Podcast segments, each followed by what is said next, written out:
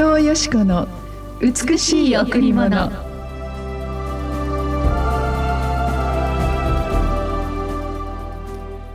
あなたの行く道すべてにおいて主を知れ。主があなたの進む道をまっすぐにされる。あなたの行く道すべてにおいて主を知れ。主があなたの進む道をまっすぐにされる。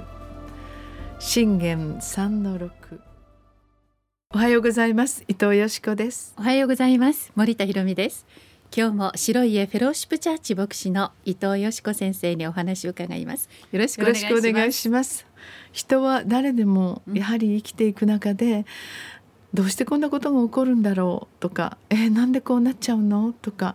えー、となんで私こんなに苦しいんだろうっていうところを通りますよね。はい、なぜ？なんで？どうしてこうなっちゃうのっていうことってこれが人生だと思うんですよ。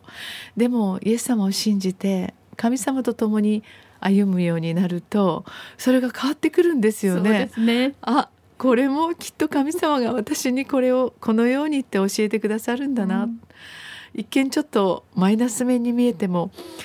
それを本当に神様に感謝して歩んでいくとすっごいプラスになったりそ、ね,、そのことがなかったら、えその苦しみがなかったら一体今私はどこにいたんだろうと思うような、うん、そんなことっていっぱいあるじゃないですか。ね、その神様に出会う前イエス様を受け入れてなかった頃、ずいぶんつぶやいて、うん、なんでなんでって文句言って生きてきたなって思いますけれど、今はあら？どうしてこんなことが起こるのかなと思いながら「イエス様なぜですか?」と祈ることができる。いろんなことにおいてどうしてこうなっちゃったんでしょう？と祈る時に神様はその一つ一つの道を教えてくださるんですね。そしてその苦しみが素晴らしい出会いを起こしその苦しみを通して本当に自分の弱点や自分の至らなさを知ってそこから自分が本当にこの変わることができた、うん、またその問題を通してあ一生懸命そこその問題をずっとずっと見続けて苦しむのではなくて一旦目を上げて「神様なぜですか?」って「あなたはこのことを通して私に何を知ってほしいですか?」と祈ってくるとそこから神様がすごい深いことを与えてくださるんですよね。そうですね先生私ね立ち直りが早くなりました。そうですよね。引きずっていたんですけれど、ずっと。本当ですよね。あの引きずってるものが鎖のようにくっついて重くなって。えー、でも一つ一つその問題の意味、その理由、うん、その中で人ばっかり責めて問題ばっかり見ていた私も、うん、あ自分の中にもたくさんの日があったということに気づかされ、聖書の御言葉やそのイエス様に対する思いと、うん、そしてその祈りがイエス様のこのご愛十字架が迫ってくることがあるんですよね。本当に美しい汚れのない清い心で愛し続けてくださる神様に少しぐらいふさわしくならなきゃなんて思わない思って初めて今があるかなと思います、えー、本当に神様は私たちの全ての人生のことを全部益と変えて私たちに豊かなそしてまた洗練されたある意味でこの火を通されるようなそのような試練も実は私たちをさらに不純物を取り除いたあの純金のようにしてくださるのかななどと思いますね。ですから苦しみも甘んじて、先ほど森田さんが言ってくれたようにあんまごちゃごちゃ考えないで 立ち直り早く生きるのがいいですね。神様が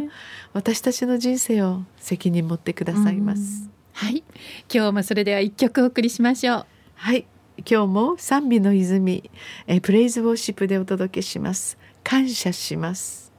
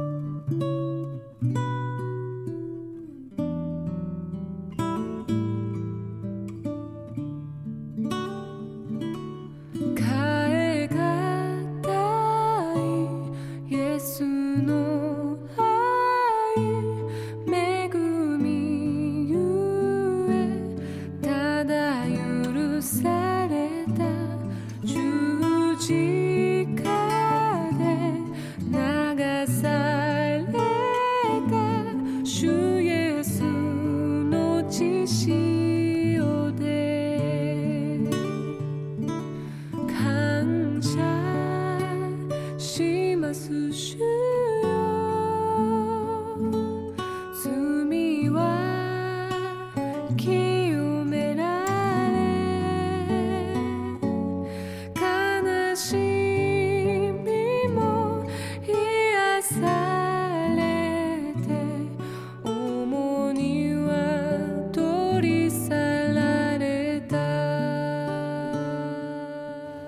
賛美の泉プレイズワーシップで感謝しますでした。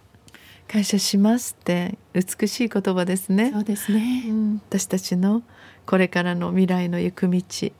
そのすべてにイエス様がそばにいてくださる。それは本当に無条件の愛であり私たちが何をしたからといって、うん、えー、神様愛してくださるかわからないことがあるんですけど神様はやはり私たちを神と共に生きるように作ってくださった。人間の本当に思い出はこの時間さえ人生の折々の事柄さえ自分の命さえ将来さえ見ることも分かることもできない、うん、そのような限界と小さな私たちを本当にこの素晴らしい人生というこのそのなん集大成の時間でですね、うん、私たちに深い豊かな人生を約束してくださいます。うん、どうでしょうか？本当にあなたのその人生の道に神様の愛を受け入れてみませんか？必ず神様があなたの人生をまっすぐに導いてくださいます。うん、